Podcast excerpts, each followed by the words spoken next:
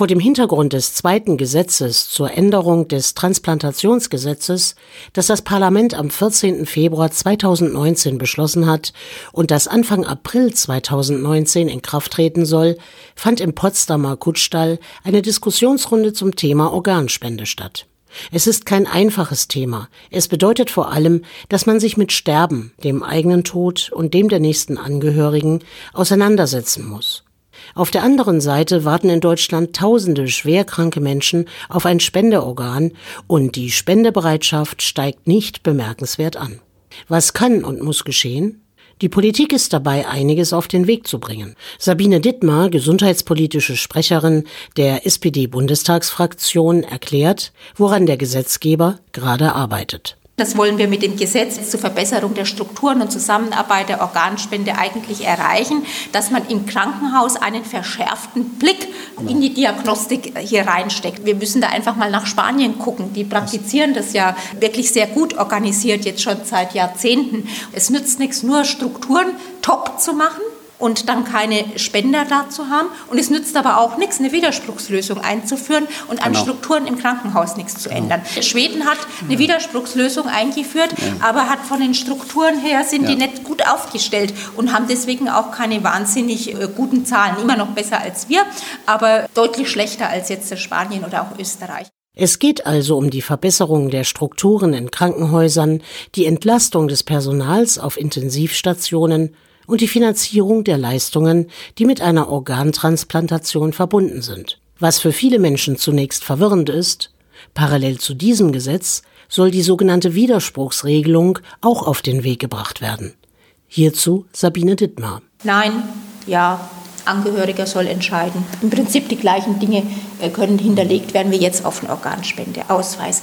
Und wir aber die Menschen wirklich sehr intensiv darüber aufklären. Die Widerspruchslösung tritt auch erst ein Jahr nach Inkrafttreten des Gesetzes in Kraft, weil vorher wirklich dreimal persönlich angeschrieben aufgeklärt wird, um über die Rechtsfolge der Nichtentscheidung aufzuklären.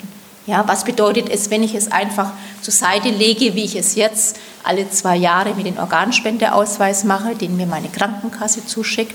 Leben wir, fliegt in den Papierkorb, man beschäftigt sich nicht weiter damit. Man hat ja eben schon so viel probiert, dass man damit dann eben potenzieller Organspender wird, falls man einen Hirntod erleidet. Das heißt, wenn nicht eindeutig Nein gesagt wird, also bewusst widersprochen wird, stimmt man im Falle eines Hirntods der potenziellen Organspende zu.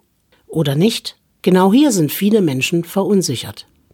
Detlef Bösebeck, geschäftsführender Arzt bei der Deutschen Stiftung Organtransplantation Region Nordost, begrüßt das Gesetzesvorhaben, denn es schaffe bessere Voraussetzungen und Klarheit über das Thema Organspende.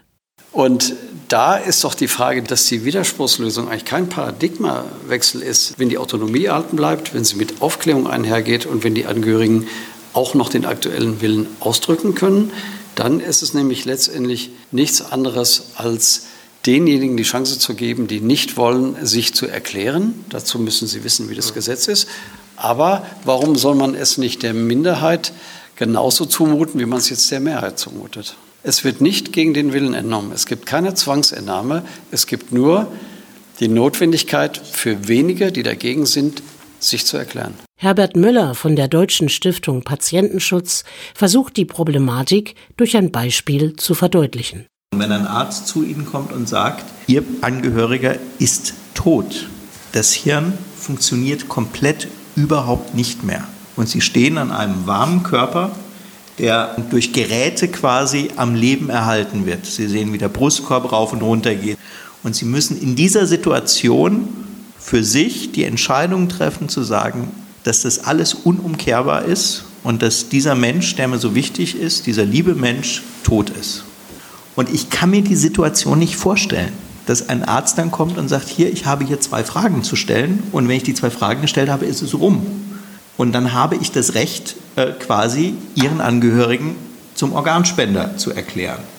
Das wird so nicht passieren Nur dann frage ich mich, warum schreibt man es in ein Gesetz? Warum ändert man die bestehende Rechtslage in Deutschland, in der es heute so ist, dass es ein abgestuftes Verfahren gibt, dass man nämlich erst guckt, gibt es einen schriftlichen Willen, wenn es den nicht gibt, gibt es einen mündlichen Willen, wenn es den nicht gibt, gibt es einen mutmaßlichen Willen, den man mit dem nächsten Angehörigen feststellen kann und gibt es den nicht, dann gibt es immer noch eine Entscheidung.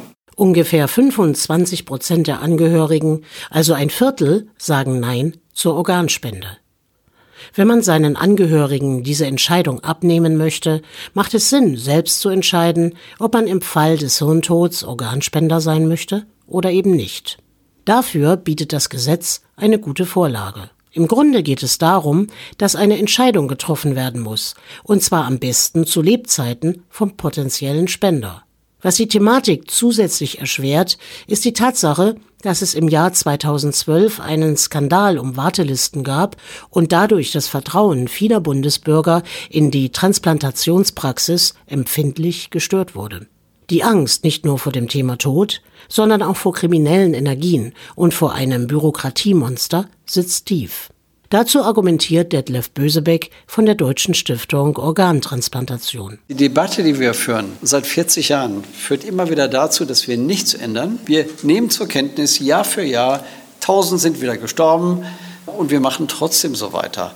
Das ist für mich eine Bankrotterklärung dieser Gesellschaft, die nicht reformfähig sind. Und wenn wir tatsächlich den Patienten helfen wollen, müssen wir irgendetwas ändern. Über die einzelnen Tools können wir ja noch streiten. Aber so weitermachen bedeutet, wir kriegen die gleichen Ergebnisse. Und Wartelistenskandal. Völlig recht, hat mich genauso umgehauen.